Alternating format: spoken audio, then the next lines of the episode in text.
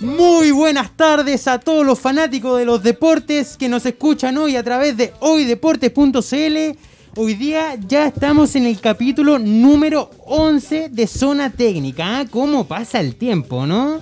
Oye, hace poco nomás volvíamos de, de esta transición, de la cuarentena, ¿te acordáis? Hace Sí, poquito nomás. sí. Capítulo 11. Y Para ya- mí 11 pareciera que fuera el segundo capítulo. Sí, Sí. ey, ya vamos a estar con eso. Recuerde que nos puede seguir en Zona Técnica CL tanto en Facebook como en Instagram. Y además, recuerde que ahora desde las 5 de la tarde nos puede ver por www.hoydeportes.cl mientras que a las 21 horas estaremos, sí, por radiohoy.cl y por el canal 131 de Sapin TV. También les recuerdo el número de WhatsApp que es el más 569-872-89606, donde usted se puede descargar. Se puede descargar contra su equipo de fútbol, contra su institución, contra la NFP, contra otro deporte. Puede hacer sus descargos aquí y nosotros los escucharemos. Bueno, ustedes se preguntarán por qué estoy yo acá. Y sí, es, raro, ¿ah? es raro conducir un programa, ¿ah? primera vez. La, la primera vez nunca se olvida, dicen por ahí. Pero bueno, así es como le quiero mandar un saludo a Jorge Hernández, que está en su ciudad natal, en San Fernando. Hola Jorge. Sí, hola, saludémoslo por favor, Hola, que nos está escuchando, nos debería estar escuchando. Esperamos su audio, sus comentarios, pero con respeto, por favor, Jorge Hernández. Y- Conocemos a Jorge se conoce. Y también a Bruno Cordero, que tuvo unos pequeños problemas familiares. Y la verdad que mucha fuerza, mucho ánimo. que Y el próximo lunes ya estará con nosotros Bruno Cordero. ¿ah? Pero hoy siempre nosotros vamos con línea de cuatro defensiva atrás. Hoy no. Hoy nos Hoy- vamos al ataque con tres delanteros. A mi derecha, Franco Ariel Medina. ¿Cómo estás, Franco? Aquí estamos muy bien. Segundo capítulo. Me gusta, me gusta. ¿Te sientes cómodo ya en, este, en tu Me- segundo como capítulo? que me estoy transformando en el Jorge. No sé. Ven- Como que vengo un poquito malo. Fuerte, No sé. No si Sí. será buena idea esa, ¿ah? de No sé. transformarse en el Jorge. ¿eh? Y por mi lado izquierdo tengo a Nicolás Abeldaño. Tú, tú ya estás cómodo, ya, está, Sí. ya estás en tu casa. Sí, es raro tenerte como conductor, pero lo estás haciendo excelente. Es que llevamos tres minutos recién. Por Ah, eso. ya, ya. Sí, Sí, Los primeros sí. minutos que- son bombásticos, son bombásticos, papá. A la presión al tiro. Sí, sí. y hoy bien. día, yo voy como nueve. Fallo harto goles, ¿ah? Pero voy como nueve. Pero vamos a empezar rapidito porque se nos acerca la Navidad, se nos acercan los regalos navideños, estas fiestas que nos entregan la alegría. Y es por eso que le hemos pedido a nuestros panelistas que tengan un regalo navideño para, para lo que ellos quieran en el mundo deportivo. Y es por eso... Uh, Uy, no, ya empezamos mal. Minutos, empezamos. empezamos mal. Capítulo pasado también. No, se cayó el sí. ahora se cae el mío. A Es lo que- mejor el puesto, el puesto. Sí, el Yo puesto, creo. el puesto hace que los, micro, que los celulares se Sí. caigan. A lo pero mejor bueno, como que tirita un poquito. Sí, el nerviosismo, primer, presión. primer, primer capítulo. Vamos a partir Exacto. con. No se Oh, ve. no se ve. No ¿Lo acercamos, ve. le acercamos un poquito ¿Lo más? puede acercar usted, por favor? Ahí está. Un poquito más Oye, atrás. Ahí, ahí, ahí, ahí, eso. Ya. Gerente deportivo. ¿A quién le toca hoy día gerente Yo. deportivo? Yo me voy a vestir de viejito pascuero y le voy a hacer un regalo a Colo Colo. A ver, saco de mi, de mi bolsa de viejito pascuero, saco el regalo y quiero regalarle un gerente deportivo a la institución, a la institución denominada más grande del país, a Colo Colo. ¿Y quién será ese hombre? ¿Quién será, desde mi punto de vista, uno de los responsables de llevar todo, toda esta gestión administrativa Por que tiene enlazado dirigentes de alto, de alto mando con los jugadores y, di- y director técnico? Para mí, la dupla Chamacol González junto a Daniel Morón. Yo creo que esos dos, si el puesto se lo comparten, creo que podrían retomar el buen rumbo que tuvo Colo Colo en algún momento y que también tuvo a Daniel Morón dentro de la dirigencia hace un, hace un tiempo, ¿ya? Y hace un breve tiempo, cuando Colo Colo aún tenía a Mario Salas. entonces- Renunció Daniel Morón. Claro, incluso renunció. Yo quiero vestirme de viejito pascuero y regalárselo porque ya Colo Colo tiene que entender que no cualquiera puede vestir la camiseta del popular, del cómo se le denomina, del popular. No porque haga un delantero, no porque haga tres goles, o sea, perdón, eh, 20 goles en una Liga X, Colo Colo va a ir inmediatamente a buscarlo. Creo que se están enfocando más que nada en los resultados como muy objetivo a cómo juega un jugador, básicamente. Porque puede ser que un delantero, claro, obviamente que los goles, eh, en el caso hipotético estoy planteando al delantero, puede ser que los goles seduzcan a un club, puede ser que los goles eh, le den un plus al currículum de ese jugador. pero también importa de cómo juegue, no solamente que haga goles, en ese caso. Y yo creo que Chamagol González junto a Daniel Morón son dos históricos que pueden darle esa vuelta a que tiene ahora Colo Colo. Chamagol González vivió uno de los, uno de los periodos más negros que ha tenido Colo Colo. Casi, casi cuando, 2002, eh, perdón, cuando Colo Colo casi... Marcelo Espina igual. Desaparece. Marcelo Espina igual. Pero la diferencia es que Chamagol González era un juvenil. Era, era un, cadete. E, él, vivió un proceso como, digámoslo entre comillas, en el mundo futbolístico como niño. Entonces él tiene que entender y, tiene que en su cabeza entender, saber de que no se puede repetir una, una cosa como esa. Marcelo Espina lo vivió, sí, pero ya nos dimos cuenta que Marcelo Espina quiso estar del lado de los dirigentes. A ver, evidentemente el director deportivo que llegue va a estar del lado de los dirigentes. Va a tener que satisfacer las necesidades que quiera el dirigente porque son ellos los que ponen las lucas. Y, eso y, es su jefe, ¿o no? Eh, eh, obviamente. Pero siento que Chamagol González hace rato quiere participar dentro de Colo Colo, tiene las intenciones, tiene las ganas. Y yo creo que dentro de los candidatos que suenan, porque está, está esta dupla entre Chamagol González con Daniel Morón, también son Iván Zamorano y también son a Pablo Contreras que son jugadores que en algún momento la rompieron. Iván Zamorano, ¿para qué decirlo? Pablo Contreras en la selección chilena, sobre todo, donde más se destaca. Pero estamos hablando ahora de Colo Colo. Administrativamente, sería mejor. Yo siento que un experimentado como Morón, campeón de Copa Libertadores en 91, y un juvenil que vivió, digo juvenil, que en ese tiempo lo fue, que vivió una de las crisis más peores de Colo Colo. Yo hoy como viejito pascuero le regalo esos dos gerentes deportivos a Colo Colo. Me gusta. Con los tres nombres que, tú diste, ¿ah? Iván Zamorano estaba viviendo en Miami, yo creo que es difícil que venga. Y Pablo Contreras ya tiene una experiencia como director técnico en Rodelindo Román. Exacto. Que, a ver, es un equipo bastante mediático, de, es de segunda de tercera división. Pero, ha crecido mucho. Ha, crecido, mucho, ha crecido mucho y tiene alguna experiencia. Por otro lado, Chamagol González ha estudiado bastante esto, me consta pero no tiene eh, esa experiencia. ¿Tú crees que, le puede pesar esa experiencia si es que él llega a ser el candidato? Es que no sé, creo yo que a lo mejor esa pasión que tiene a lo mejor Chamagol por Colo Colo y como dice el Nico, haber vivido en el peor momento, uno de los peores momentos de Colo Colo, le puede inspirar a poder ayudar ahora a Colo Colo en un peor momento, que el que está viviendo ahora de las posibilidades de bajar a la vez. No sé si Pablo Contreras puede sentir lo mismo, a lo mejor tiene un poquito más de experiencia, pero no sé si puede sentir lo mismo, esa pasión como la que siente Chamacol. Claro, en ese caso, por ejemplo, si lo comparamos 2002 a lo que vive ahora Colo Colo, son obviamente em, actos antecedentes, mejor dicho, distintos. Ahora Colo Colo está en una crisis futbolísticamente. En el 2002 fue por la administración, por una mala gestión. Pero ahora también está en crisis administrativa. claro, eso, eso hay que tenerlo claro, porque es culpa total de los administradores que también que Colo Colo está así. Claro, claro, a lo que quiero apuntar la diferencia es por, lo económico. Colo Colo ah, casi se va a la quiebra por netamente mala administración en dineros. Ahora lo hace futbolísticamente y yo creo que Chamagol tiene el antecedente, tiene que... A ver, en el 2002 a Colo Colo no tenía plata ni siquiera para ducharse. El Monumental era un total caos. ¿Los champú dicen por ahí? Sí, sí, obvio. No tenían agua caliente, no, no, tenían, no tenían casi nada. Y eso que llevaba también a no contratar buenos jugadores. ¿Y a qué se recurrió? A los cadetes.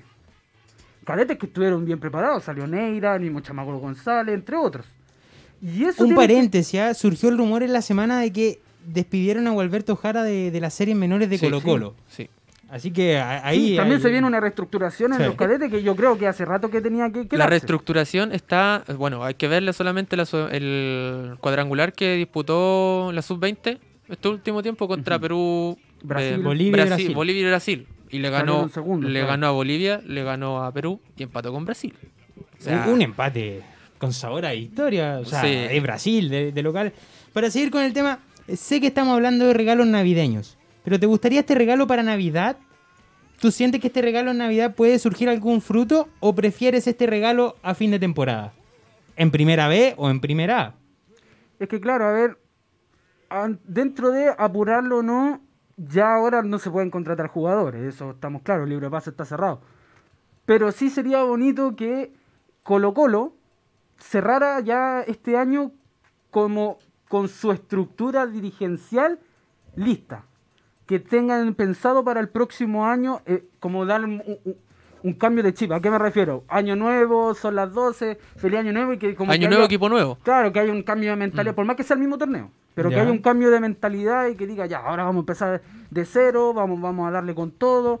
Entonces, siento que sí, porque, como te digo, que llegue un gerente deportivo ahora, claro, no va a ser tan, tan necesario porque no se puede hacer mucho durante este, este fin de torneo, porque el libro de pases se cerró. Pero sí le va a dar como un nuevo plus a, a Un la nuevo gustito, un nuevo sí, gustito, el mismo, si llega, sí. por ponerte el ejemplo que yo dije, Chamagol González va, va, ¿cómo se llama? A, a conocer cómo es la institución por dentro, se va a dar cuenta de ciertas cosas y va a estar preparado para la próxima temporada. Dentro. La idea es que esté preparándose dentro y no fuera de... Concuerdo, concuerdo contigo. ¿ah? No sé si, si es para ahora. Yo, yo lo para final de temporada a mí me gustaría. Pero si usted nos quiere comentar, recuerde hacerlo al más 569-872-89606. Si le gusta Chamagol González, Iván Zamorano, Pablo Contreras. También lo queremos escuchar a ustedes. Y vamos con el segundo regalo navideño. Donde esperamos que esta vez el celular no nos falle. Mira. Sí, no, está bien, está bien. Ahí está, ahí está. Bueno, parece que un regalo navideño va a tener que ser un celular. ¿O no? Me parece. Sí. que- No, pero criterio. Este es el Criterio. regalo navideño de Franco Ariel Medina. Exacto. ¿Para quién? A ver, yo quiero regalar, quiero vestirme de viejito pascuero como lo dijo Nico, y me encantaría regalarle criterio al NFP.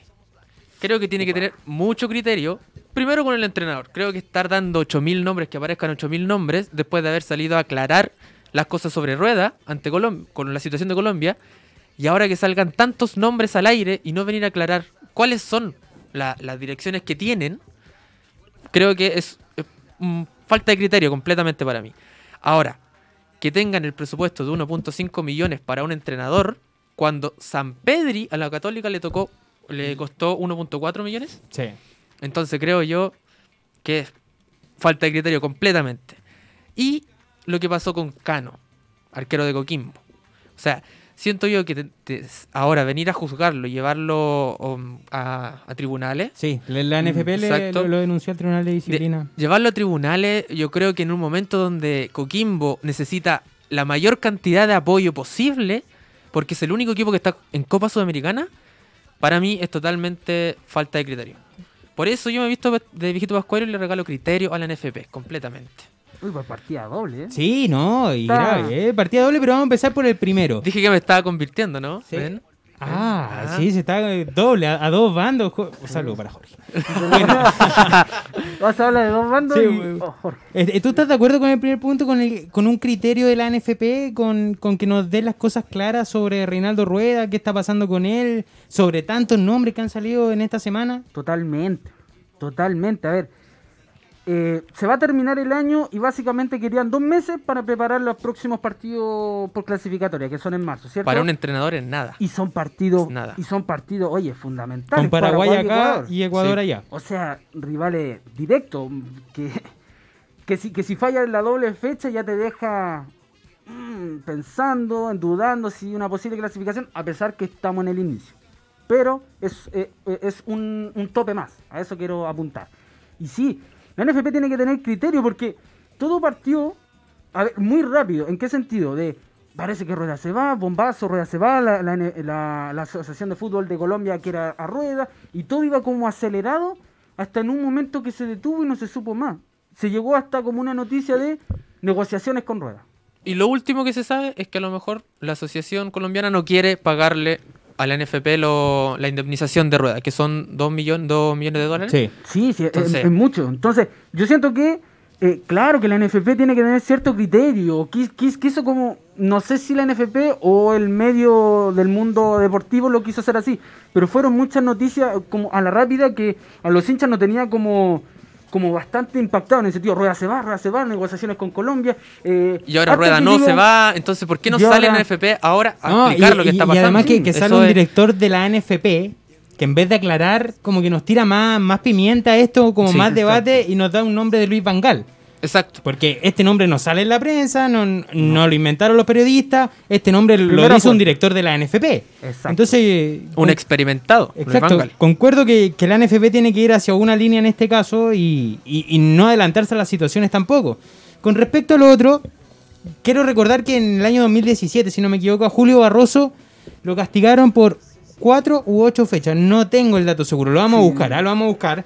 Por también unas palabras de que a Colo Colo se lo estaban embarrando de alguna forma, que los árbitros estaban jugando en contra de Colo Colo, lo castigaron. Y ahora sale Cano con estas palabras. Yo creo que no merecen castigo estas palabras porque siempre se le pide a los jugadores que hablen. Se le pide a, lo- a los jugadores, a los chilenos sobre todo, que son reacios a las cámaras, se les pide que, que nos den su opinión respecto a los partidos, a lo que está sucediendo en Chile, con las competencias internacionales, y nunca hablan. Y cuando hablan, la NFP los quiere castigar. Para mí, la, la verdad que es poco consecuente de parte de la NFP hacer estas cosas, más, tú lo dijiste, el único en competencias internacionales. Creo que, yo creo que si lo quieren castigar, no sea ahora. Si que lo quieren castigar, que sea después de que terminen su participación en la Sudamericana. Creo que es lo, es lo Es que necesario. igual se castigaría en, en el Solo plano local. Igual llegaría sin ritmo a competencia Sí, pero bueno, ya, yo sé que a Nico no le gusta hablar de esto lo psicológico, pero que te, te, te, te sancionen en el, en el campeonato local también te debe influir psicológicamente para la Copa Sudamericana. No, sí, y sí, en- Entonces, en, este eh, caso obviamente que influye. sí. En son- entonces igual es, es- es fome, o sea, para acá no sería fome. Ahora, bueno, todos los jugadores de Coquimbo han salido hablando de lo mismo. Mm, eh, También, y, además que si suspendemos acá, ¿no? Tenemos que suspender a Carlos Espinosa, que También. también, trató mal a, a la NFP por los casos de COVID. Tenemos que suspender a la Universidad Católica, que subió una foto reclamando un penal. Lo mismo con Colo Colo. Ahora Quintero. Quintero. que dijo que hay magia negra, Claro. que, que hay algo raro. Entonces, si vamos a empezar con eso, vamos a tener que suspender a todos. Yo creo que no es la idea. Claro, que- que- a ver, el castigo aquí es por difamación, ¿cierto? Si no Sí, me sí, equivoco, sí, es sí. difamación. Pero la NFP, es, es que es como que tú me digas a mí, como, a ver, el Nico algo está haciendo chanchullo. Ah, me estáis diciendo eso, te castigo. Pero, pero, ¿y Pero dó- ¿por ¿dónde qué? queda la, la libertad de, de opinión en, Exacto. en esto? O sea, eh, está bien, puede, puede que su opinión sea una mentira, pero es su opinión y O sea, es válida. Sí, pero es que también hay que entender un poco ¿no? en la situación en la que están. O sea, no, no debería haber hablado lo, lo que dijo. O sea, estar diciendo que están ayudando a Colo Colo, que ellos no los están ayudando, ya está bien. Está bien que no lo esté, no estén ayudando a ellos, lo respeto, lo entiendo, ¿sí? Porque es, eh, eso está pasando, no están, no están ayudando a Coquimbo. Pero a venir a hablar de la situación de Colo Colo, de que a Colo Colo no lo están ayudando, para mí en eso... el caso de Quintero. No, no, no, en el caso de Cano. caso Cano, Cano. Cano habló sobre Colo Colo Sí, que sí, estaban sí. ayudando. ya, Entonces eso yo creo que no, no debió salir. Yo creo que la situación donde él dice no nos están ayudando en Copa Sudamericana, a pesar de que somos el único equipo, está bien. Pero hablar de Colo Colo creo que fue palabras de más. Y eso yo creo que le está llevando a una... Lo que le enojó más a la NFP.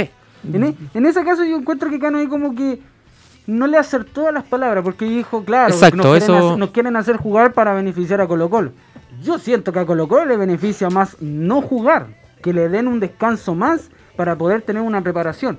Sabemos que Colo Colo tiene jugadores bastante experimentados, por no decirles viejos, que, que son propensos a lesionarse. A ver, hay que decirlo con nombre, Jorge Valdivia, Matías Fernández, el mismo Esteban Paredes que ahora eh, volvió a entrenar, pero que está Infiltrado, Claro, se infiltró, con cierta, creo. Con cierta duda y que podría volver con Coquimbo. Pero si ese partido no se jugase, a Colo Colo le conviene. Prepara de mejor manera a Jorge Valdivia, a Matías Fernández le hace trabajos recuperativos, eh, a Esteban Paredes lo pueden preparar bien si es que quiere y si es que puede volver. Entonces, Incluso siento- le dan más que- posibilidad a, lo- a los lesionados de Colo Colo. a lo- claro, po, a ¿Cachai? volver a los a lesionados. Opaso. a ver, por más que sean buenos malos, Paredes, Paredes, que volvería a Colo eso, Colo a- este, a- este a fin de semana. claro, a eso, a eso quiero apuntar. Por más, hay cada uno juzgue si le gusta o no jugador, pero Blandi que estuvo con fiebre podría volver si es que no se juega con Coquimbo, podría volver em, Pablo Mouche, el mismo Chaco Insaurralde. Entonces, Colo Colo, al no tener un partido. eh, Podría beneficiarle mucho más que a beneficiarle. Coquimbo, Entonces, sí. yo creo que ahí Cano se le cae como su argumento. Sí, sí. Pero yo sí estoy de acuerdo que se le debería ayudar un poco más a Coquimbo Unido en cuanto a reprogramación de partidos locales. Es el único representante y si se la farrean por culpa de un cansancio adicional, va a ser netamente el responsable la NFP. Y, y la Copa Sudamericana cansa. O sea, se le notó a Católica. Sí. Se le notó a Católica. Entonces yo creo que debería recibir un- por lo menos una pequeña ayuda. Hay criterio para la ver, NFP. También recordar que Coquimbo jugó el día de ayer, perdió 3-0 frente a O'Higgins. Exacto. Juega el día miércoles frente a Antofagasta y vuelve a jugar el día domingo frente a Huachipato. Antofagasta que empató con Santiago Wander. Exacto. Entonces son partidos seguidos. A ver, la Copa Sudamericana, el partido de ida es el 3 de enero. Claro, Queda tiempo, pero a ver, quedan dos semanas. O sea, un partido de descanso que, que- que le den a Coquimbo yo creo que, que serviría, serviría para todo. Sí, sí. Ahora también dijeron que esto es un estigmativo, ¿ah? de 50 partidos para acá. Nos habló en un momento de 50 partidos de suspensión. o mucho. sea, a ver, si No, vamos a suspender no. a alguien, No. si vamos a suspender a alguien, por favor, dale cuatro partidos, dale ocho partidos, pero no, no tanto, ¿cierto? Sí, no, para cerrar, yo quiero, yo quiero ir. Es que me, me, me enoja este tema en el sentido de. A la NFP no la podemos tocar. Al arbitraje no lo podemos tocar. Pero claro, ellos sí pueden intervenir en partido. El arbitraje puede ser malo, pau, malo, paupérrimo. eh, arbitra- árbitros que no tienen criterio con la utilización del VAR. O sea, ahí ellos pueden hacer lo que quieran. Y cuando un jugador sabe decirle, oye, que el arbitraje tenga más ojo, no puede ser que, que, que nos estén cobrando como. que le estén cobrando todo a ellos a favor de ellos. Quintero. Ay, ¿Sabe qué? Lo castigo con tres partidos. Sí, exacto. No vuelvo a hablar del arbitraje. O sea, que la corte, ¿no? Y ya pónganse maduro, que, que, que hablen esa pequeñez, esa, esa cosa pequeña. No, no, no, no le va a hacer nada a la NFP. Son palabras que se las lleva el viento. Sí. Y bueno, va a ser un tema que, que nos dará mucho que hablar porque Estamos eh, mal hoy está en día. proceso, sí, ¿ah? Estamos mal Y, hoy día. Mira, voy a hacer la gran Bruno Cordero. Tú, usted, tú hablaste de la NFP, nombraste a la NFP. ¿Ustedes saben lo que hay en la NFP? Hay hartas plantas. Y yo, ¿Qué? Sí, yo le quiero regalar a Universidad Católica y al fútbol chileno plantita de esperanza. Sí, bien, bien, Bien. Le quiero regalar plantita de esperanza. ¿Por qué? ¿Por qué plantita? A ver, estos son dos conceptos que los podemos separar, que lo- la producción lo quiso incluir en una oración. Plantita, porque recordar que se va a crear un nuevo estadio en San Carlos de Apoquindo para el año 2023, donde su capacidad será de 20.000 personas y llamó la atención por su modernización en cuanto a, a muchas cosas, en cuanto a la estructura, a lo que hay por afuera, a, a cómo van a ocupar las aguas reutilizables en ese estadio, en cuanto a las luces. Se ve Y bonito. nosotros como zona técnica ya lo decidimos, lo decidió la producción, lo decimos nosotros, le vamos a regalar una plantita al nuevo San Carlos de Apoquindo. Una plantita de Eh, esperanza. ¿ruda? Me gusta. Una plantita. No, No. sé, no, no, no, la rueda a veces dicen que para la buena suerte, pero no La- se ha visto la rueda tanto, del otro equipo. Sí, la, la rueda de otro, de- de otro equipo. Y bueno, y a raíz de esa plantita queremos regalarle esperanza también a, a otro equipo chileno de que se atrevan a hacer estas cosas. Bien. De que esto no es, a ver, es un beneficio para Católica, pero también es un beneficio para el país. Es un beneficio para Chile. Cuando en competencias internacionales, cuando un equipo venga y quiera ver- y juegue contra Católica o quiera entrenar en San Carlos de Apoquindo o como se llama el estadio, va a ser de su agrado. Yo los quiero invitar, a ver, esto es un proyecto que se va a financiar mm, bajo distintas asociaciones. Está el Naming, que es el nombre que le van a poner al estadio, que va a invertir mucha plata en esto. Y yo le quiero decir a los equipos chilenos, atrévanse. A Colo Colo, que es el equipo más popular, que por historia puede ser es el equipo más grande de Chile. Atreverse a que Colo Colo reinvente su estadio, modernice su estadio.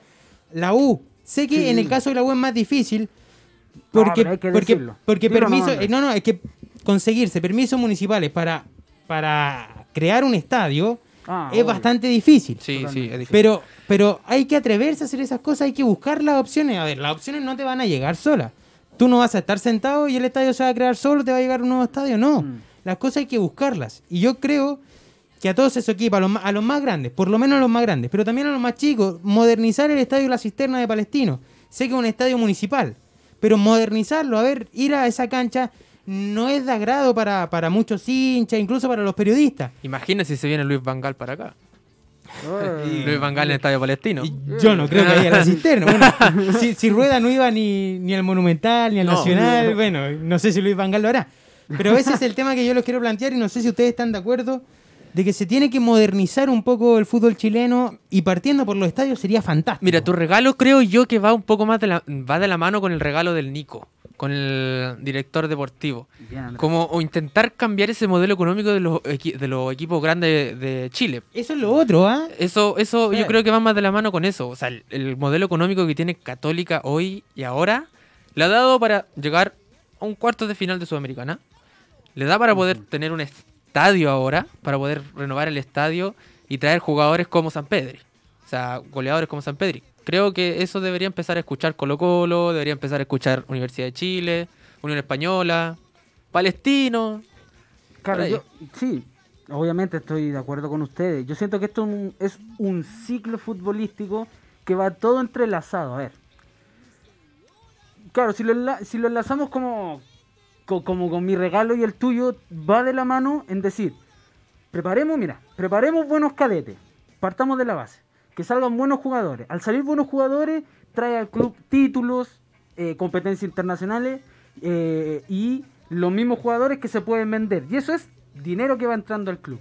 Dinero que va entrando al club que se vuelve a invertir. Y ese dinero te da para construcciones, para remodelaciones, para contratar más jugadores de la misma categoría. Entonces, yo siento que de esa base debería partir el fútbol chileno y los equipos para poder modernizarse. Exacto. Y sí. quiero enlazarlo como con, con- con una experiencia que, que yo viví. ¿Cuánto, no sé si ustedes fueron, ¿se acuerdan cuando ganamos las Copas de América y se abrió el museo de la selección chilena, que uno podía ir al Estadio Nacional? sí, sí, y sí. podíamos estar en todos lados, menos pisar la cancha, pero camarines, al mismo museo, fotografía y todo. Y yo pasaba por los túneles del Nacional, del Estadio Nacional, y veía los cables, una pared así pintada a lo loco, un letrero de todo feo, salida por aquí. Entonces yo decía, ¿y este estadio? Este estadio fue sede de un mundial, este estadio fue sede de la Copa América, eh, eh, es sede de partidos clasificatorios, está así. Porque yo, yo sé que el Estadio Nacional en sí no se puede llegar y tocar porque es patrimonio Nacional. eh, nacional, sí, Es que- eso es obvio, pero una remodelación es algo tan esencial como cables que estaban colgados como si nada. Entramos Son esos pequeños detalles que te marcan la diferencia. Pero ahí, ¿quién, quién, quién tiene mano ahí para arreglar el Estadio Nacional? Porque está El lo está arrendando. Universidad de Chile, ¿no es cierto? Y lo no, tiene no, no, la- pero la U no, no tiene nada que ver. La U no podría arreglar el estadio. Universidad de Chile es comúnmente el que lo ocupa, entonces... No, ahí, ahí va Sí, es con lo... de, la, de la propiedad. Sí. Por lo tanto, no Claro. puede hacer uso Pero no de- puede- del, del recinto Esa- esa es mi previo duda. arriendo. no puede como apoyar un poco a una ayuda, hacer algún tipo de, de No, no, es que ta- tampoco le conviene. O Sí. sea, sería plata porque- perdida. Claro, porque el estadio... Bueno, toda la plata que perdió en, en arrendar el estadio y en no buscar su propio estadio también. Claro, en ese sentido, porque ahí va iría eh, eh, una ayuda colaborativa entre los ministerios bienes nacionales y obviamente el deporte, sí. que es como el que organiza todo esto. Pero, pero a, a eso quiero apuntar a lo que tú decías, como un estadio que es nuestro estadio de todo, o sea, de la Católica, de la U, de Colo Colo, eh, es nuestro estadio y es tan feo. Yo quiero, yo quiero, creo que Así tu nomás. concepto y tu... Fe- sí. Así no, Oye, es tan feo. ¿eh? Vale callampa el Sí. estadio. O sea, claro, por televisión es bonito, asientos bien rojos, una cancha Bueno, es que impecable, pero... lo vemos de arriba. porque lo vemos el interior, claro, de vemos el interior del pantalla. estadio. Yo, exacto. yo una vez tuve la oportunidad de entrar al Sánchez Rumoroso de Coquimbo. Ah, bonito también. Y por dentro, a ver, cuando los jugadores van a entrar, hay piratas por los lados, hay, hay barcos, Mm. y te genera esa sensación de, a ver, de, de, de tener a tu gente detrás, por así decirlo, y de salir a jugar por tu gente. Claro. Te motiva eso.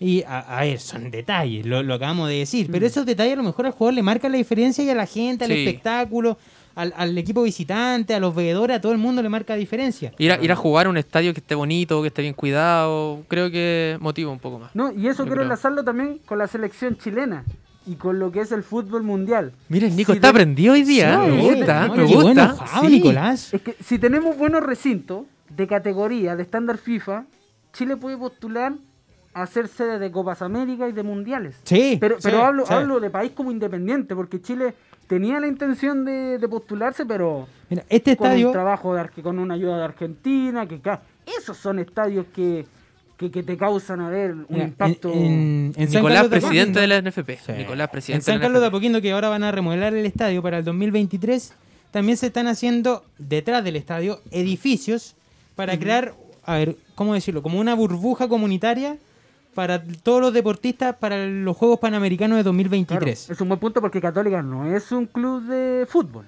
es un club Exacto, deportivo. exacto. Entonces se vienen todas estas remodelaciones, anexando lo que tú dijiste por Copa América, que algún día ojalá tengamos otra, por Mundiales, que algún día tengamos otro, pero también se está haciendo por los Juegos Panamericanos. Sí. Y de esta forma se acabaron los regalos navideños, así como se acabó el primer bloque. Tenemos plata para regalar. Sí, Sí, tenemos bastante. me gustó, me pero, gustó. pero yo le quiero decir algo ¿ah? a toda la gente que nos está escuchando, que nos está viendo, no se vaya. Porque si ahora vino el viejito Pascuero con regalos navideños, ojo, que se pueda aparecer el Grinch en el segundo bloque. bueno. Así nos Uf. vamos a la primera pausa del programa de Zona Técnica. Oiga, maestro, maestro, antes de que nos vayamos a la, a la pausita, tengo unos WhatsApp.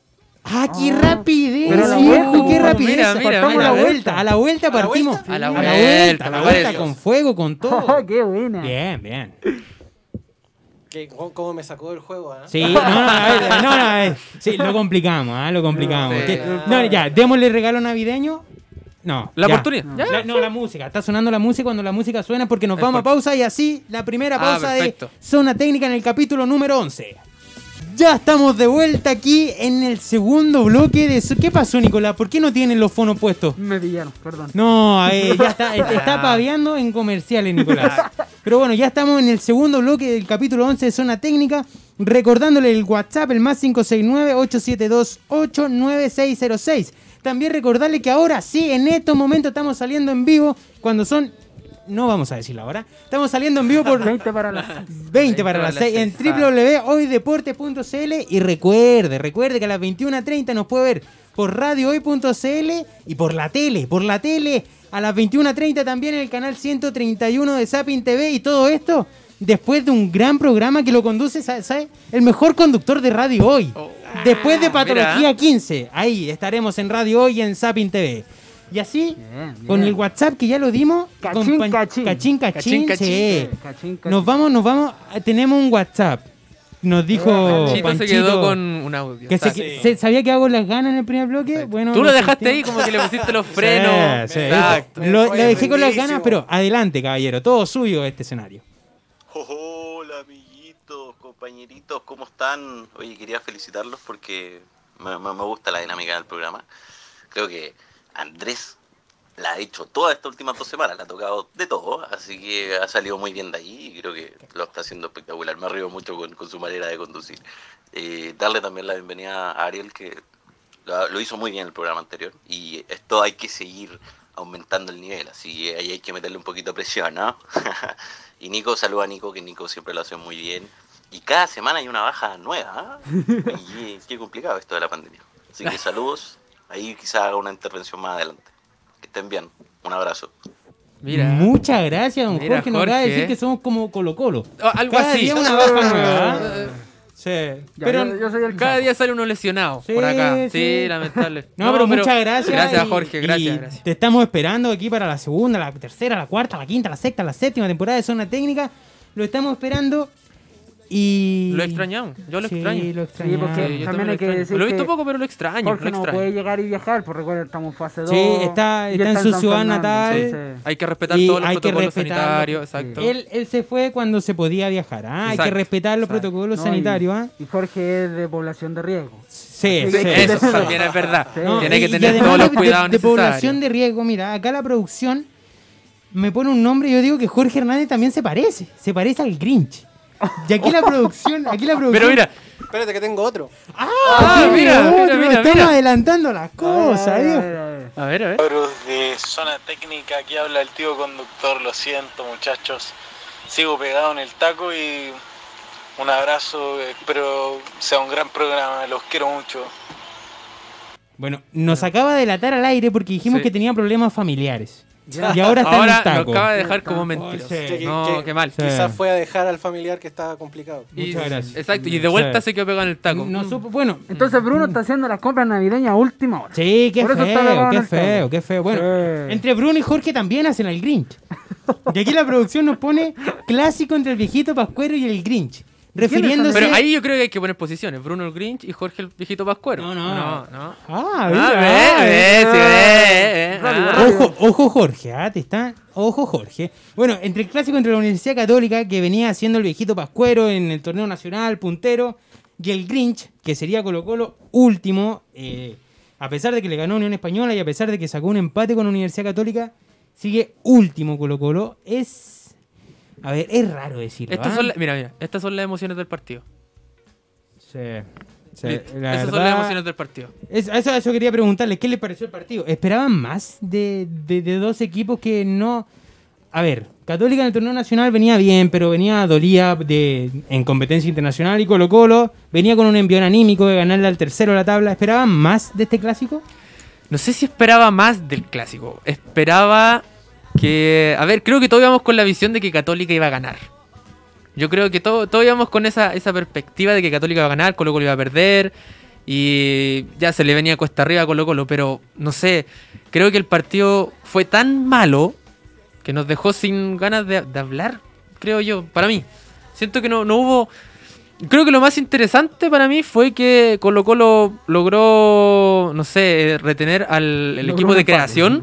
No, logró, logró el empate, pero el equipo de creación que era Agüet y Saavedra de Católica. Y de ahí el partido no tuvo más hasta los últimos 15 minutos. Creo que los 15, últimos 15 Mm. minutos fueron lo más interesante de todo el partido. Nada más. Yo tengo una cierta posición contraria. ¿Contraria? que- sí. Lo que pasa es que yo el sábado tuve que trabajar, entonces el partido no lo pude ver desde su, desde su inicio. Ya. Lo escuché por la radio, pero escuchaba a lo lejos y uno, y uno sabe que en la radio son muy apasionados. Pues la llevan, Tal como aquí en Radio Hoy. Claro, la, Sí. la llevo, la llevo, la llevo, la llevo, y, y- y después uno ve las imágenes y son así, ¿no? Podríamos Pero- escuchar eso de nuevo, a ver Claro, cómo, entonces, cómo es. entonces después cuando yo llegué a mi casa, logré- Nicolás Relator. Relator, sueño por ahí como que relator. sonó, sonó un poquito. no, a ver, no, a ver de nuevo, de nuevo. A a ver, ver, No, yo creo que hay personas más capacitadas en esta misma radio, como como, como ninguno de la mesa. Como- Como como- ninguno de la, digámosla, como ninguno de la Como mesa. justo los que no están.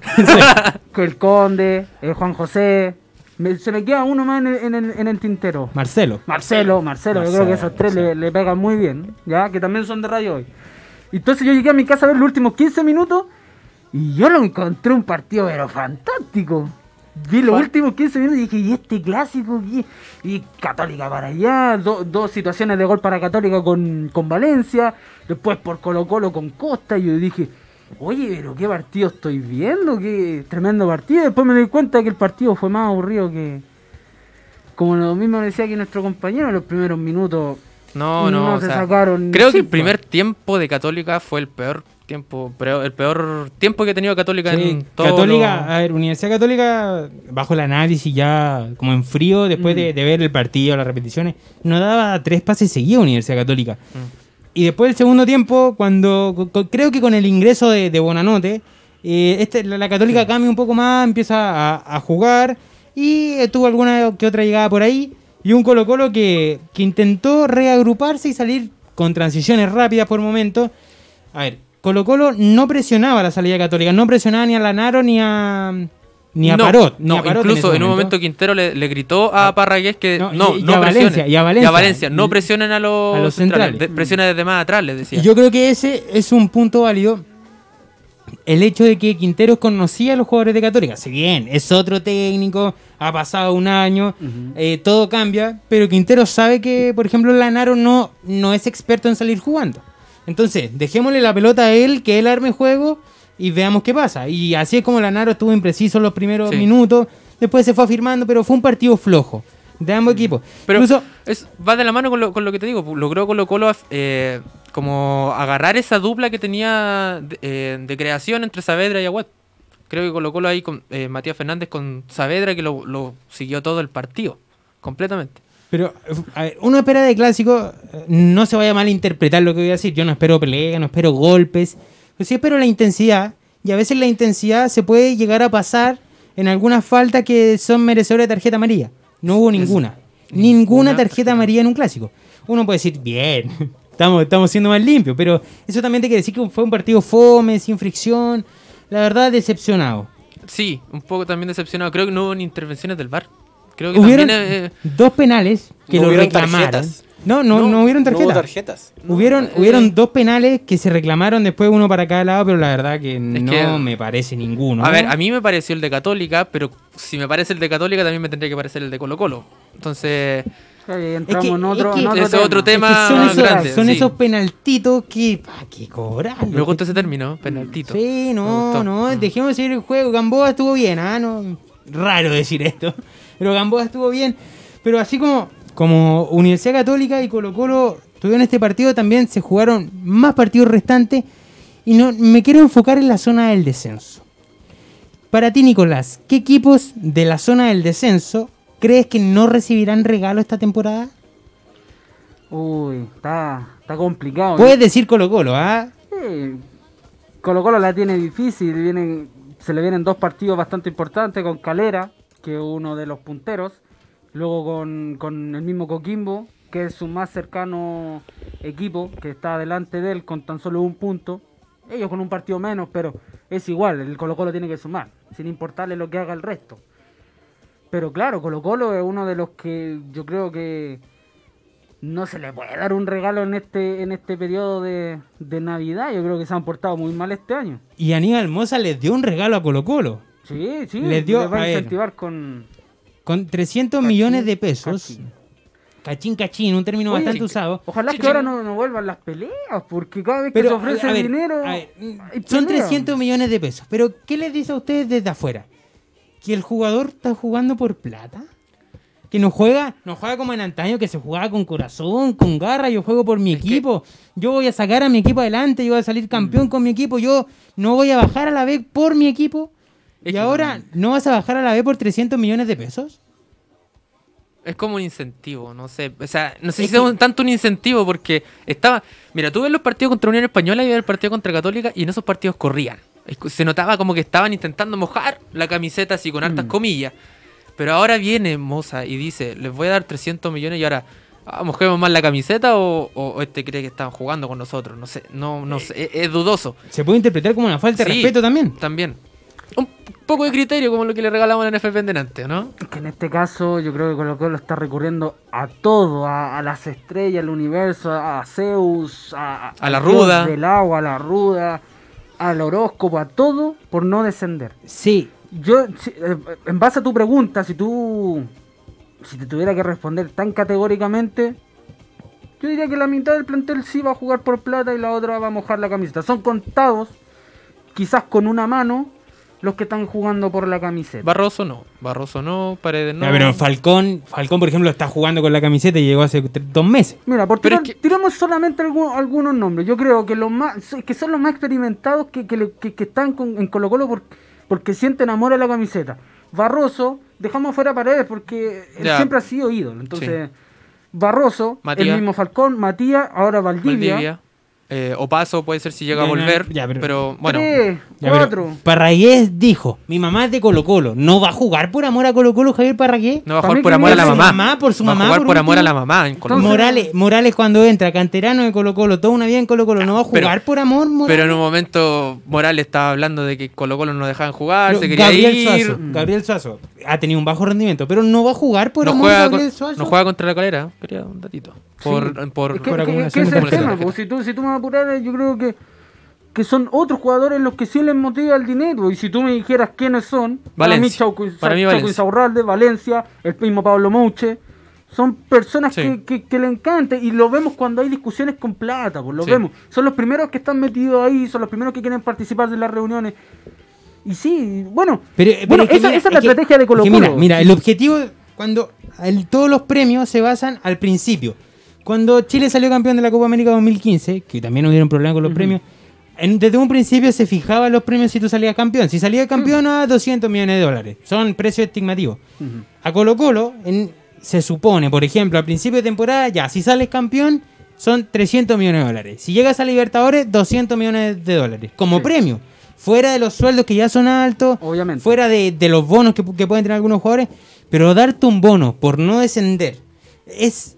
A ver, es como que te den un bono por una campaña desastrosa y el último mes, ah, no, juego bien porque me ofrecieron 300 millones de pesos.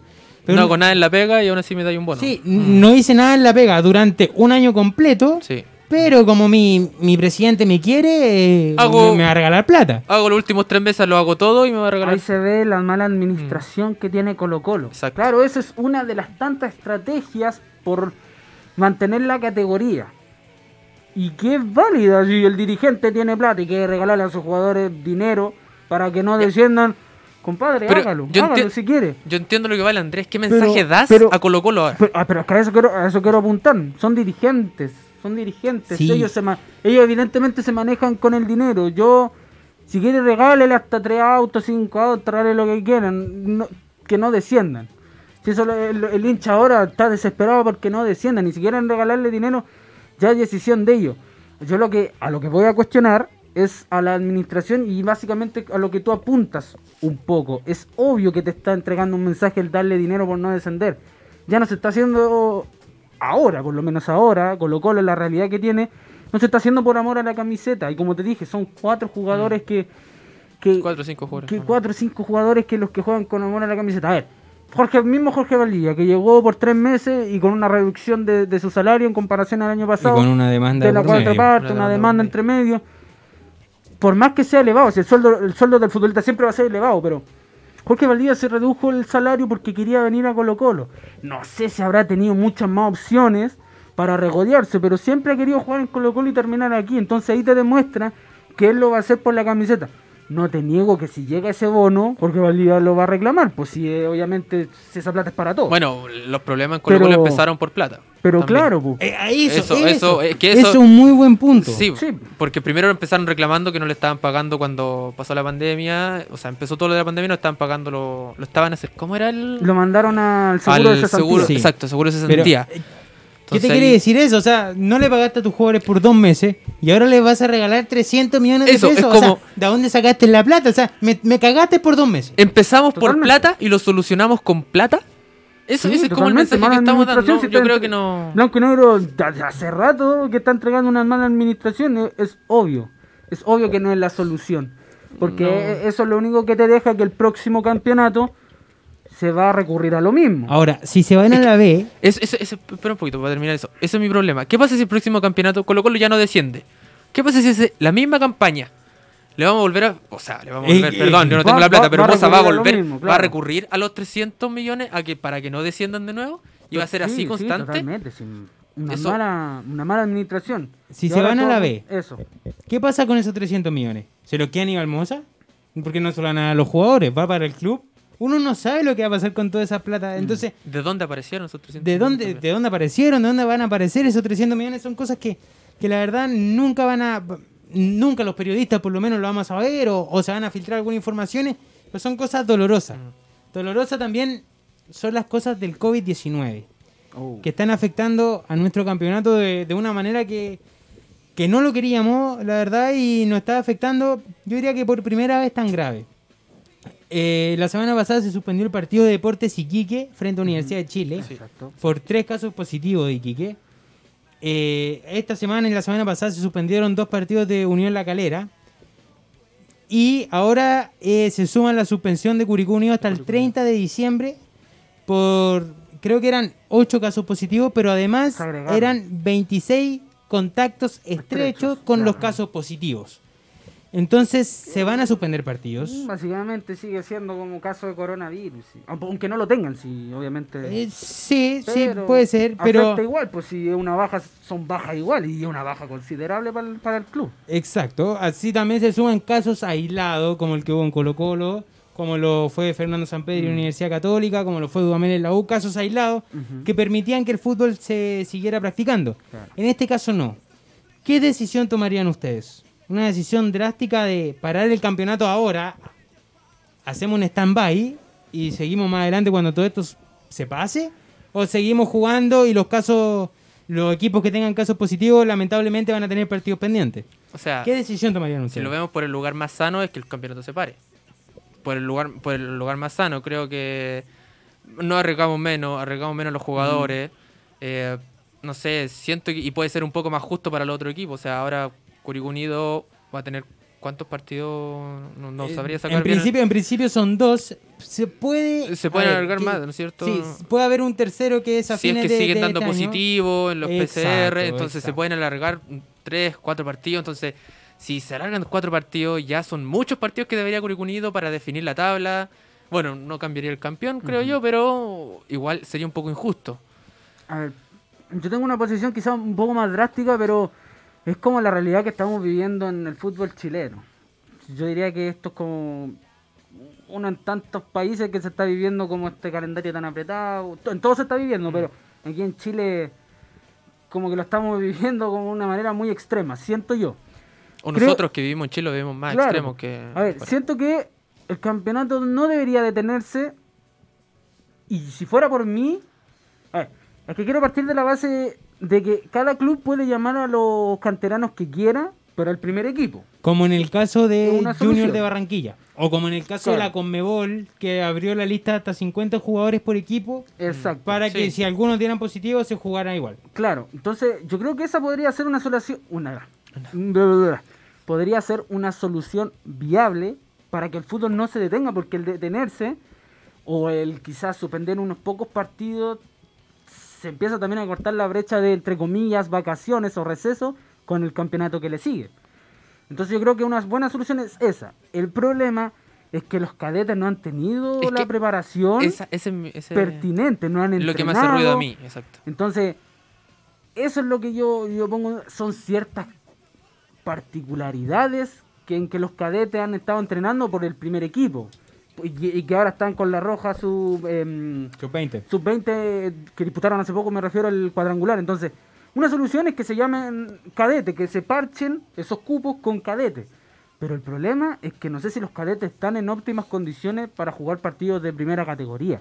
Es que Yo no- creo, yo no- yo, yo- yo Aunque, creo que... mira, mira, para cerrar nomás, yo no detendría, yo no detendría, detendría el campeonato con todos los clubes. Yo obviamente suspendería los partidos que corresponden y eso que se jueguen eh, posteriormente. Ya obviamente la- lamentable van a llegar ellos al otro campeonato, si es que obviamente mantienen la categoría, eh, con un cansancio adicional, pero es la solución más viable. No, yo para mí yo lo detendría. Creo que prefiero mantener la seguridad de los jugadores. Completamente. Mira, acá en mi celular está la tabla, ¿ah? Y Católica tiene cuatro partidos menos. Calera, tres partidos menos. Se le suma otro que no se jugará, van a ser cuatro. Unión, uno. Curicó, un partido menos. ¿Qué te quiere decir esto? Que Curicó, con los partidos suspendidos que va a tener, van a ser tres. Y va a llegar a menos cuatro partidos, que van a ser los mismos que Universidad Católica y los mismos que Unión La Calera. Entonces yo creo que en los casos positivos yo suspendería los partidos, pero que las fechas se sigan jugando. Y luego Sí. los partidos pendientes los rearmamos al final y como se ve, porque estamos viviendo una situación... Ya, pero a- es que mira, piensa, suponiendo eh, su posición, ¿qué pasa si hubiera, en vez de Curicó Unido hubiera sido Audax? Que tiene un partido más, tiene 25, un partido más que lo- todos los que están en descenso, ¿no es cierto? Que Iquique, que Coquimbo y que Colo Colo. Hubiera tenido que jugar con canteranos, que no están No, preparados. No, no, no, pero yo te digo que, a ver, en los casos positivos suspendamos los partidos. Pero Ya. que no se suspenda la fecha completa, porque por ejemplo, Universidad de Chile versus Huachipato no tenía caso positivo, Sí, pero, eh, no tenía nada y que se juegue normal. Es que va lo mismo que hizo el Nico, pues, que entonces después alargamos el campeonato y después se, se estrecha el... Pero es que si hacemos un stand-by, si hacemos un stand-by, se va a alargar más el campeonato a la larga. No, es que, es que finalmente el campeonato sí o sí se va a alargar. Sí, el que- campeonato no se va a cerrar nunca, pero entonces aquí es la pregunta. ¿O lo alargamos con todos los clubes o lo alargamos con los casos excepcionales, que son los partidos Es que, suspendidos? es que si tú haces un stand-by ahora, igual Católica Sí, va a tener cuatro partidos menos, igual Es Unión. Calera va a tener tres partidos menos. Yo prefiero que se haga con los partidos suspendidos Exacto. un- una extensión y que el otro, por ejemplo, partiese en abril con la misma intensidad que se está haciendo ahora. En el sentido, Sí. partido domingo, eh, miércoles, domingo, miércoles. ¿ah? Eso. Y, y es así, y ya para ir hasta, cerrando. no, hasta- no. hasta como llegar a una normalidad Sí. en donde retomemos Es que solamente los siento fines que de va a ser semana. muy enredado y muy perjudicial para los jugadores también, siento yo. No, no, no me convence. Claro, es obvio que A ahí mí está no la me línea convence. delgada, por el Es- es sentido que de, no sé, equipo X, ah, yo ya terminé, cerré mi fecha, ah, pero tengo que esperar a tres más que están detrás mío, y si ganan me ser- van a pasar. Va a ser Sí, muy confuso. Es muy ese- confuso pa- para mí. Yo siento que deberíamos proteger a los jugadores y, bueno, si se va a alargar de todas formas el campeonato, bueno, parémoslo entonces. Yo para ir cerrando creo que quedamos Linda 2-1, ¿ah? creo que ganamos aquí, quedamos Sí. 2-1, pero esa es la línea que tiene la NFP en estos momentos. Salió un director eh, la semana pasada diciendo que los partidos con casos positivos se iban a suspender, pero que la fecha no se suspendía, que el campeonato no se iba a parar y no se iba a suspender hasta ahora. Así que de esta forma nos vamos a la segunda pausa ya para el tercer bloque, ¿ah? Que ahí no va a estar Grinch, no va a estar el viejito Pascuero, ahí va a estar la polémica, ¿ah? La polémica instaurada entre Colombia, entre Chile, qué técnico aquí, qué técnico allá. Una polémica que pirata? trajo el Grinch. Y el pirata, una mención al Sí, pirata. no, espérate, espérate, Eh. espérate. Y Ah, esa feliz Navidad que le vamos a desear Al público. Al pirata. al pirata. pirata? Ah, al pirata, al pirata, Vamos- ya, muy bien. vamos Yo a pensé que al público también podemos No, le vamos a desear una feliz Navidad, pero todo eso en el tercer bloque, así que no se despegue de estas pantallas. Ya volvemos. Estamos de vuelta aquí en el tercer y lamentablemente último bloque. ¿ah? Se nos ha pasado rápido. Buena, buena, ¿Y qué, buena. qué fue eso? ¿Fue, fue de No, producción no eso? sé. Fantasma de Bruno. Sí, no, sí, sí. Nos está penando Jorge, nos fantasmas. está penando Jorge, Se, nos se nos ha pasado Bruno, no bastante sé. rápido Sí. esto. Recordar que estamos saliendo en vivo por hoydeportes.cl desde las 5 hasta las 6 y media. Y además, a las 21.30 salimos por la tele, sí, estamos famosos, famosillos. Aquí el panel de zona técnica. Sí, sí. Por el canal 131 de Sapin TV. Y además, también a las 21.30 ahora por radiohoy.cl. Después de un gran programa. ¿ah? No lo vamos a lavar tanto ahora, pero es el mejor. Para callado, pero es el Sí, mejor. Patología 15, ¿ah? Y también recordarle que usted nos puede seguir mandando mensajes al más 569-872-89606. Y es aquí donde yo le quiero decir que tenemos otro WhatsApp y adivinen de quién, por favor. ¿De quién? ¿De quién? No, no se me pasa Se me imagina que es del viejito Pascuero. O el Grinch. De Oh. Jorge Hernández, de Jorge Hernández, que le queremos decir, Jorge, usted habla más cuando está en su casa que cuando es panelista del programa. ¡Uy, fuerte! Adelante, favor. ¡Fuerte! Con los tomerones. ¡Fuerte! El clásico entre Universidad Católica y Colo Colo fue lo más parecido, pero lejos, lo más parecido a una persona con disfunción eréctil. Como que está ahí, ahí expectante, ahora sí, ahora sí, ahora sí. Y finalmente nunca pasó nada. Típico, típico. ¿Le pedimos eh, perdón a la gente? No, no, es que la gente conoce a Jorge Ah, Hernández y la verdad yo me lo esperaba. Pongamos Ah. paños fríos. Jorge Hernández ha vivido Es- puede algo ser, parecido. puede ser Oh, que- mira. que- Le ha pasado a él A lo mejor con en ese mismo momento lo estaba comparando. Sí. Puede ser. Puede ser que haya tenido Puede- exper- experiencias propias Ah. del pasado, pero no sé. ¿ah? Ah, algo, si Jorge creo- quiere responder en nuestro último minuto de programa. Le, damos- favor. le damos la oportunidad de Le damos la Le oportunidad. damos la de, hacer sus descargos. ¿ah? Otra cosa que, que está media aburrida, así como el partido de Católica, no vamos a hablar de difusión eréctil, por favor, por favor, no. no. Pero que, que, que ya nos Eso es tiene un chato, respetuoso. que ya nos tiene chato, que la verdad alguien dice algo, otro dice otra cosa, es el caso de el profesor y aún técnico de la selección chilena, Reinaldo Rueda. No. Durante la última semana, Reinaldo Rueda viajó a Colombia y viajaron 14 maletas con Reinaldo Rueda. No, viajaron 14 maletas sin Reinaldo Rueda, porque viajaron en el charter de Junior de Barranquilla cuando perdió contra Coquimbo. Y luego al día siguiente viaja Reinaldo Rueda Con una maleta, con una maleta. Con una Con maleta. una maleta. Hoy se le quedó una abajo. O sea, cuando yo viajo con 14 maletas porque me voy a vivir a otro país. Cuando, No, yo- cuando yo me voy de vacaciones. me voy con una maleta y una mochila y ya está. Ay, cuando voy- voy a pasar la Navidad con mi gente en Santiago, me voy con, con una maleta y una mochila y ya está. ¿Qué cree que esto es una señal? Bueno, no sabemos. A lo mejor él se da de vacaciones con 14 maletas, pues, Andrés. Esta teleserie ya no sé cómo va a terminar. Verdades ocultas te estás quedando chiquitita. Uh. Te digo al tiro. Es que, a ver, como lo mencionábamos al principio del programa, cuando estalló esta bomba de una posible salida de rueda, fue todo muy rápido. Fue todo como que ya se tenía todo pactado, que era solamente tirar como la pequeña bomba y un par de días ya oficializar la salida de rueda. Pero ahora ha estado todo tranquilo, ha estado todo como en una incógnita gigante, más ahora con el tema de la Federación de Fútbol de Colombia, de Chile, el tema económico, el plan B de Colombia, que tú lo dijiste, suena un argentino muy Dígalo, conocido, dígalo, dígalo, dígalo Claudio usted. Borgi. O sea, eso te da, en un principio te daba de ya. Fuerte. Rueda, Rueda se va, entonces empezamos a buscar un reemplazo. Y resulta que ahora los medios te dicen que Que no se va. Colombia tiene una opción B, entonces Rueda se va a tener que devolver con las 15 maletas. Y ojo, ojo que si se si Rueda no, no es el técnico futuro de la selección colombiana, tiene contrato con Chile.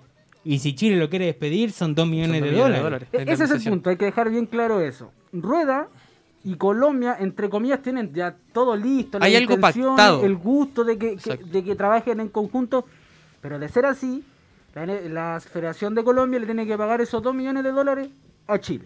Exacto. Y si Chile lo se- quiere despedir a Rueda, es Chile quien tiene que pagarle a Colombia los 2 Según millones. se especula. O sea, perdón, a Rueda. no, a Rueda, a Rueda. Sí, sí. según se especula, Colombia no quiere pagar, la Federación de Colombia no, quiere pagar los 2 millones de Y- y dólares. es ahí donde está el Y es ahí pero. donde aparece Borgi por Claro, atrás, que ya porque- se supone Ya, que conversaron Colombia, es con que él. Colombia tiene que pagar los 2 millones y Al- después hacerle el contrato a, a Rueda. Entonces, Ya, pero si ustedes son Pablo Milad, que Reinaldo Rueda está siendo criticado, le dijeron que iban a hacer una evaluación con él en la próxima fecha clasificatoria, donde si le va mal, le va a tener que pagar los 2 millones de dólares. Mm. En una de esas hacen un convenio con la selección de Colombia y, y se rebaja el precio.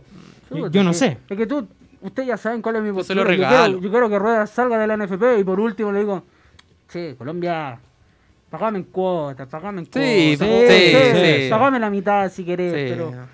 No, Que como argentino, ¿viste? yo, yo se lo doy regalito de Navidad. Como, como argentino, como argentino, como, Sí. argentino como lo es Claudio Borghi, ¿Cómo aunque ya es bastante chileno, el Vichy Borghi, Sí. que sonó porque su representante habló y dijo que habían tenido conversaciones con Colombia solamente de para cono- palabra. Para conocer el currículum. sí, para conocer el currículum, algo parecido a lo de Luis Vangal. Y usted, yo les Mm. pregunto, ¿usted creen que Colombia tendrá regalo navideño de Colombia? ¿Un colombiano? ¿Un argentino? ¿O no tendrá regalo navideño? Mira, si el viejito Pascuero fuera chileno, el regalo sería colombiano. Sí. ¿De así qué sería. país el viejito Pascuero? Eh, Estados Unidos. Porque todos saben, sabemos que el viejito Pascuero Sí. esta creación de por la por la, ya tú Por, por sabes. la, por la bebida. por la casa Ya, la bebida. Eh, ¿Será colombiano argentino o no tendrá regalo Colombia? Uy, ¿sabes qué? No, es que no se puede quedar sin ¿sabes- regalo. ¿Sabes qué? No te, No sé. tengo- no te podría dar una respuesta ni siquiera por. A lo mejor Luis por Van Gaal gusto. se puede ir a Colombia. ¿Qué les gustaría Mira, a Oh. mira, mira. ¿Qué Ojo gustaría a ustedes para Colombia? Ojo ahí. ¿Qué les gustaría a ustedes para Colombia? Lo mejor para Colombia, Rueda. No, eh, sí, lo mejor para Colombia Rueda. Y Aunque- poniéndonos en ese caso. aunque ¿Sabes qué? pensamos- Mejor, mejor, mejor que vayan por BKHS. Aunque que pensémoslo bien. Vichy ya es más chileno, entonces Vichy a Colombia y grande Vichy, estrategia pura, vamos a dejar fuera a Colombia. eh, Ya, pero poniéndonos en ese caso de que Rein- de, de los gustos de ustedes, de que Reinaldo Rueda deje la selección para ir a Colombia, ¿qué entrenador les llama la atención? En esta tandalada de nombres que se sube uno al carro, baja otro. Es que esta semana hubieron muchos nombres. Luis Van Gaal, después salió Gustavo Poyet. mm, Eh, no, hubieron muchos nombres rondando. Y yo creo que si vamos a estar viendo. Primero, Van Gaal no va por, por plata. Eso es. O sea, según dijeron, se habían trabado y no quisieron traerlo porque no había plata suficiente. Ahora, eh, Poyet. eh, no, no sé qué decir sobre Poyet porque siento que es un, es un entrenador que no ha ganado nada todavía, no tiene De menores. Sí, de repente menor. Entonces, si, si vamos a traer un entrenador como Poyet, mejor quedémonos con Rueda o quedémonos con. o vamos a buscar a Basay. Eso es mi pensamiento. ¿A Basay? Sí.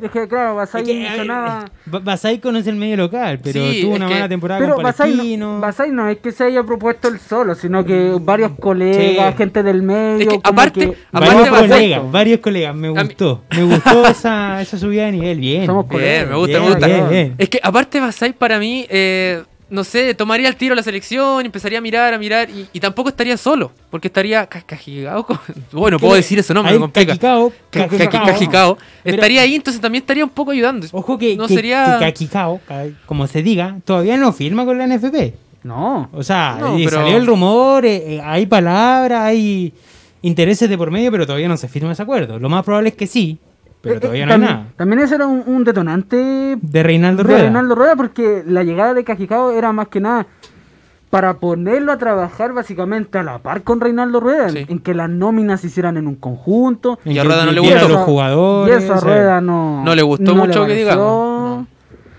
Así Bueno, como si una vamos, ayuda, que venga. Así, así como vamos y tanto que se está dilatando este tema, yo creo, ya la verdad que... Que es un tema que da para largo. pero, pero es que, ¿sabes cuál es el problema que hay para largo? De que ya estamos en diciembre, a fines de diciembre vamos a llegar en enero, las clasificatorias son en marzo Mm. y el técnico técnico que llegue, sea como digo Basay, que lo nombraste, sea Luis Vangal, sea Heinze, sea Crespo, no, Heise sea, ya no, porque Heise está. sea. BKHS, va a tener tan solo dos meses para trabajar. Y eso es lo que a mí me está preocupando. Y dos Y meses. lo bajo, es bajo ese contexto, Y más que trabajar, va a tener dos meses para ver solamente. Rueda lleva tres años en el cargo. Ha trabajado durante tres años. Yo Sí, creo que pero los conoce una- bien. un año Trabajar. donde. Sí, un año donde no. no cuen- un año no cuenta, así como pensando. no- También lo ha pasado mal Rueda. eso. Sí, Hay que, hay sí. que, o sea, un No, año sin pero- fútbol, sin fútbol oficial. Aunque, aunque si uno lo piensa, igual Rueda es un entrenador de procesos también. Y tampoco, digamos que los números son muy parecidos a los que tuvo Bielsa al principio. Sí, Entonces, eh, yo creo que le faltó un poco oportunidad acá en Chile, que nosotros no se la estamos dando porque igual, seamos bien sinceros, hemos sido bien chaqueteros con, es que- con sacarlo luego. es que la, la diferencia con Bielsa es que Bielsa llegó y al tiro empezaron las clasificatorias. Y por eso en esos cuatro Sí. partidos tenían los mismos puntos que hoy tiene Rueda. En cambio, lo, lo de Rueda ya es un proceso que viene de atrás. Bueno, pero a Rueda le tocó inmediatamente la Copa América.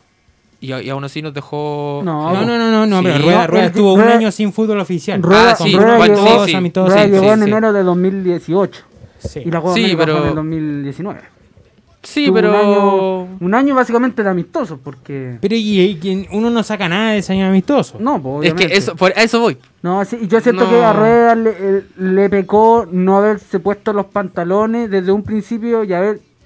No quiero volver al tema, pero haber solucionado el problema Vidal, eh, Ya, pero- Vidal Bravo. Pero, pero cuando se soluciona, yo creo que fue el único técnico que quería solucionar ese problema. La selección chile- chilena era una bomba caliente el 2018 porque no fuimos al mundial, porque estaba peleado Bravo con, Y esa era con la misión Vidal, del porque Díaz estaba fuera del Sí, plantel. Y esa era, la nueva misión del técnico que no, para mí no supo cumplirla. Pero esperó hasta antes de la Copa América solucionar el problema. Se tenía la intención de retornar a Bravo y después más encima lo deja fuera de la nómina. Ya, Ay. por falta de fútbol. Pero todos sabemos lo que hace Bravo aunque no, no haya jugado unos partidos. Yo siento que eso pecó. Entonces el hincha chileno lo único que quería era esta reconciliación entre los grandes referentes de la selección chilena donde nunca se vio, se tuvo la intención de, ya, a ver, entre comillas, es que yo, yo lo caricaturizo de una manera de, de yo siendo rueda, como que lo hizo de, ya, voy a ir a hablar con Bravo, ya voy a ver qué dice. Después habla con Bravo, ya, voy a ir a hablar con Vidal. Como la palomita espérame mensajera. un poquitito, Mm. una cosa así. No, compadre, llamo a los dos y le digo, siéntense. No van a ser amigos, perfecto. A mí no me interesa que sean amigos, que sean hermanos. Me interesa No. poco. Quiero que juegue. Yo quiero que jueguen a la pelota, pero que se respeten. ¿Cómo está Claudio? Bien, bien Arturo. Arturo, Y ¿cómo era. Listo. No Sí, tienen por qué sí, ser sí. amigos. Pero, ¿sabéis qué? Eso a mí me llamó algo la atención. Cuando estuvo Borja cargó la selección, se habló mucho de que era muy, muy, mano, muy mano suelta, no sé, como que era, le daba mucho indisciplina. permiso, Muy amigo. muy amigo. Y ahora quieren a un entrenador que sea muy amigo de los jugadores para que mantenga esa relación. Y trajeron a Rueda para que fuera muy amigo de los jugadores para que ayudaran en esa relación. Entonces, eso a mí me- causa un poco de duda. No, falta Más allá de, de todos esos problemas que, que fueron los años anteriores, no se ha visto unidad de juego clara. Pero así, así Sí. como vamos, así como vamos, yo creo que capaz que Rueda, Rueda siga siendo el técnico de la selección chilena. A lo mejor, mira, a lo mejor nos sorprende. Ojalá nos sorprenda. Sí, pues sí, obviamente lo único que queremos es que la selección Sí, chilena le vaya bien. bien. Yo lo que siempre he puesto en la mesa, si llega un nuevo técnico, ¿lo irá a hacer igual de mal que, que Rueda? Es que de- eso depende de la NFP. po. O sea, si, si tienes, bueno, se especuló que tenían un 1.5 millones de dólares para un entrenador. Entonces, ¿con qué entrenador de categoría traes con 1.5 millones de dólares? Escolari también sonó. ¿ah? Han sonado demasiados nombres, pero yo concuerdo contigo y, uno lo que quiere es que a Chile le vaya bien. Sí. Tal como le fue bien a Coquimbo esta semana. Y nos alegramos por el pueblo pirata, por la cuarta región. La verdad, no quedan más palabras que decirles felicitaciones. Más allá del partido. ¿ah? El, pa- el partido se perdió 1-0. Pero felicitaciones, un Sí, hecho histórico pero- para la cuarta región, un hecho histórico para Coquimbo. Nos alegra de, de sobremanera que Coquimbo esté en semifinales de un campeonato. ¿Ustedes se lo esperaban al principio?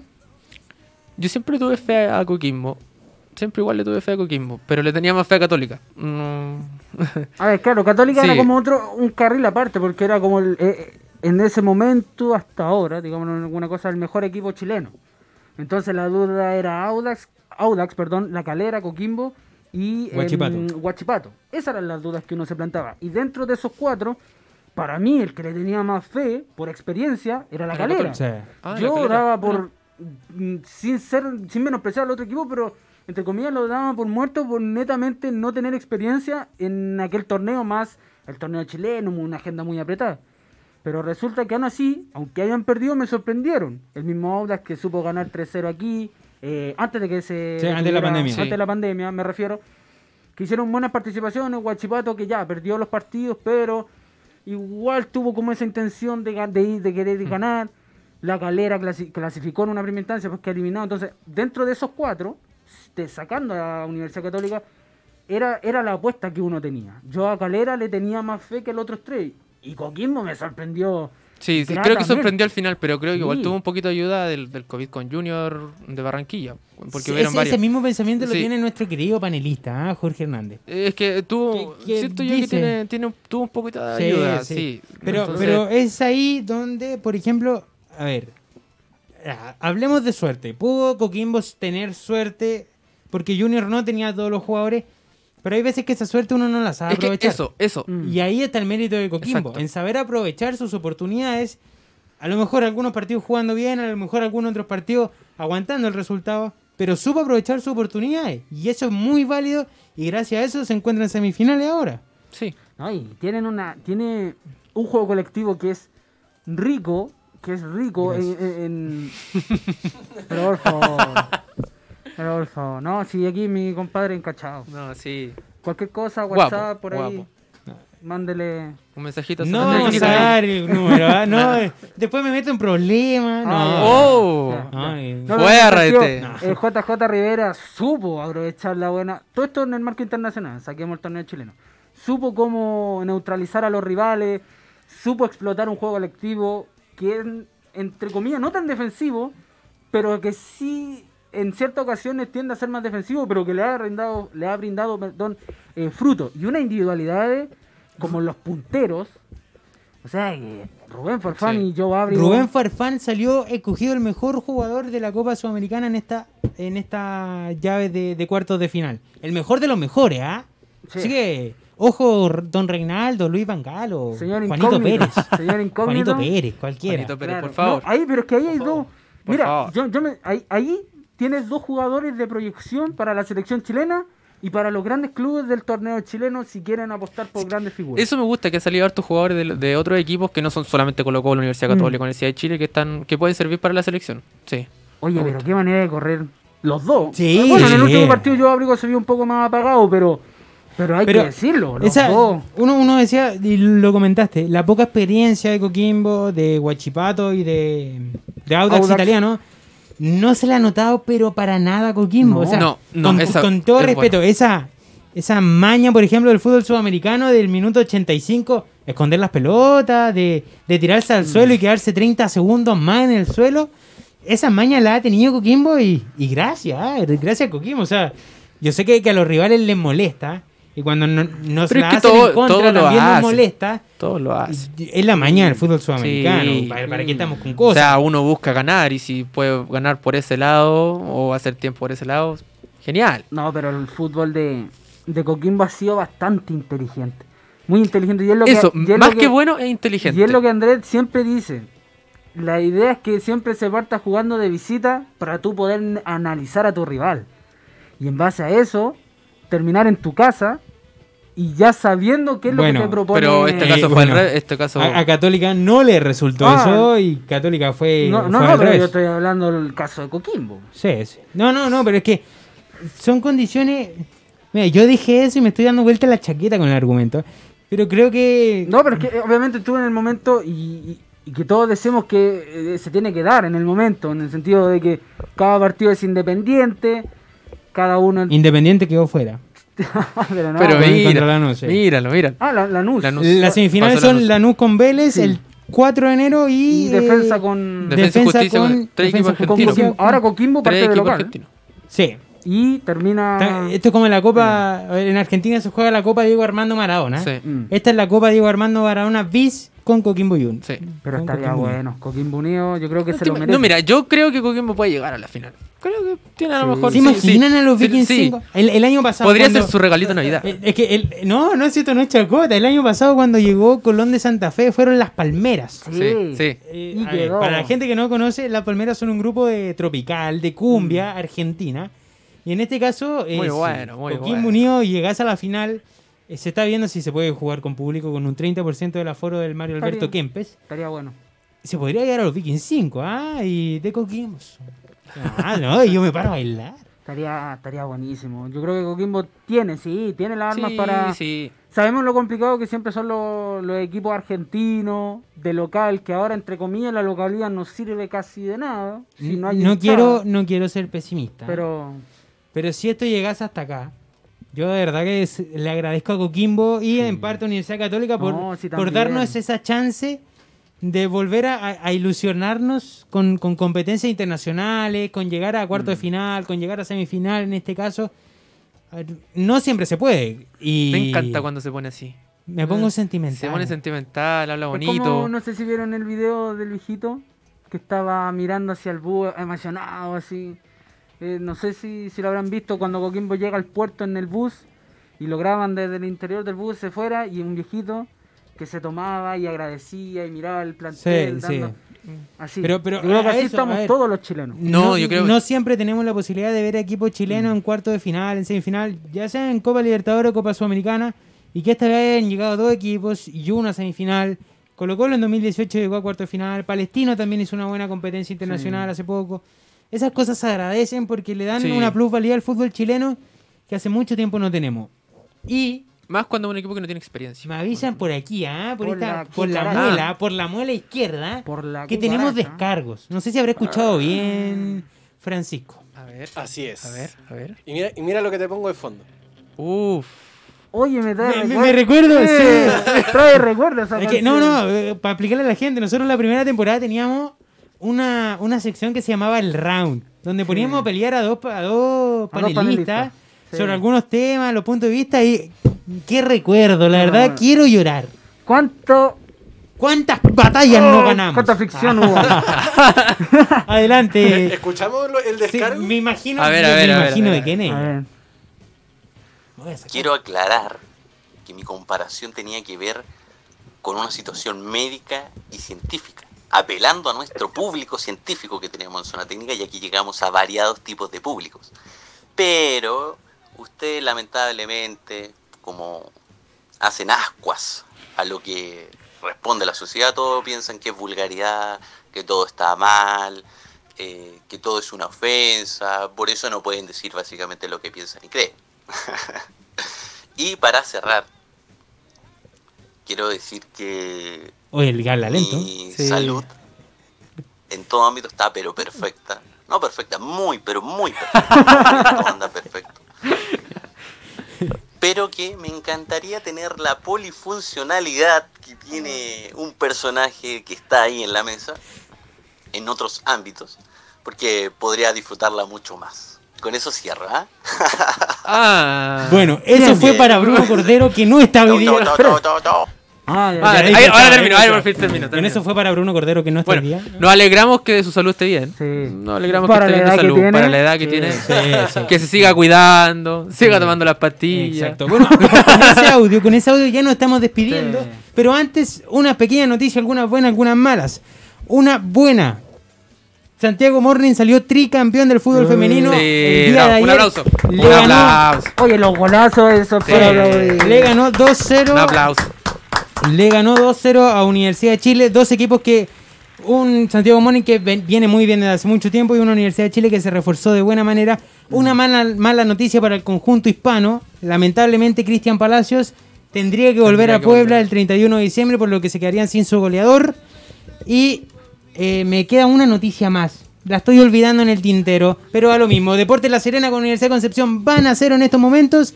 Y con eso nos estamos despidiendo. Recuerde que usted nos vio por hoydeportes.cl desde las 5 hasta las 18.30. Y a las 21.30 nos puede ver por el canal 131 de Sapin TV y por radiohoy.cl. Todas las 21.30. Muchas gracias. Esto fue el capítulo número 11 de Zona Técnica. Nos vemos el próximo lunes.